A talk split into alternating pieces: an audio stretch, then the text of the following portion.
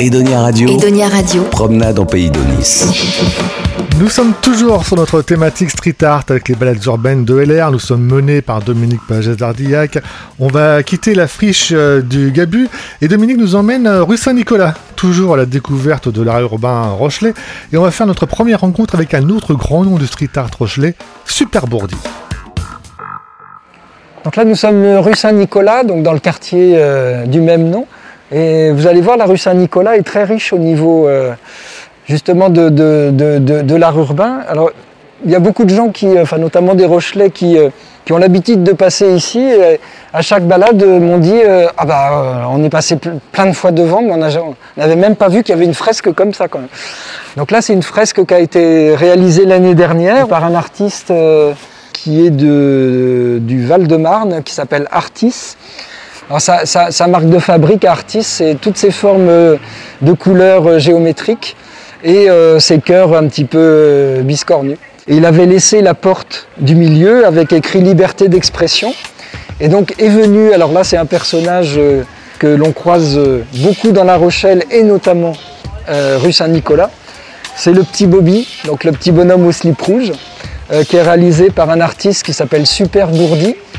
Et euh, donc là, en l'occurrence, c'est un pochoir, mais il fait beaucoup de collages, euh, il fait de la bombe aussi. Enfin, il y a, voilà. Et, le, principe, c'est de mettre en scène son petit Bobby, soit bah, pareil en fonction du nom des rues ou des situations. Et d'ailleurs, on a au-dessus de la tête du Bobby une affichette avec écrit couvre-feu. Donc là, ça a été fait bah, lorsqu'on a lorsqu'il y a eu euh, l'instauration du premier couvre-feu. Donc il avait fait cette affichette où c'est deux bobbies qui sonnent les cloches. Et puis alors il avait mis le premier horaire de couvre-feu, puis comme ça a changé régulièrement, donc il rayait ou il, mettait par-dessus. Donc, euh, donc voilà, toujours un petit clin d'œil. Euh.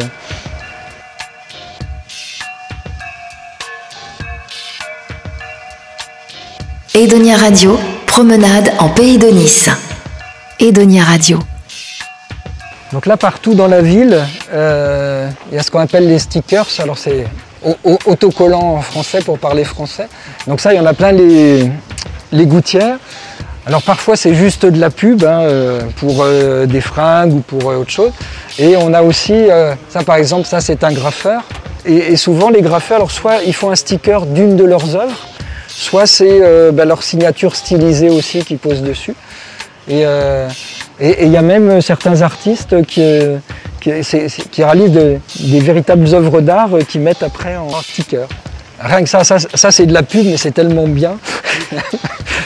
Parce que de plus en plus, en fait, ceux qui font de la pub utilisent les codes du graphe pour bah, attirer l'œil euh, et, rester dans le. Fox Riders, pareil, c'est une pub.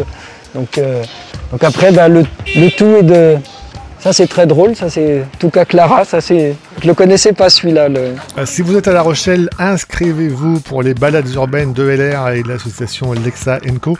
Tous les liens sont sur edoniaradio.fr et si vous n'êtes pas sur La Rochelle et que vous voulez un peu voir de quoi on parle, venez aussi sur le site edoniaradio.fr. On vous a pris quelques petites photos de tout ce que nous décrit Dominique Pagès d'Ardillac. A bientôt pour un nouvel épisode de cette série dédiée au street art à La Rochelle.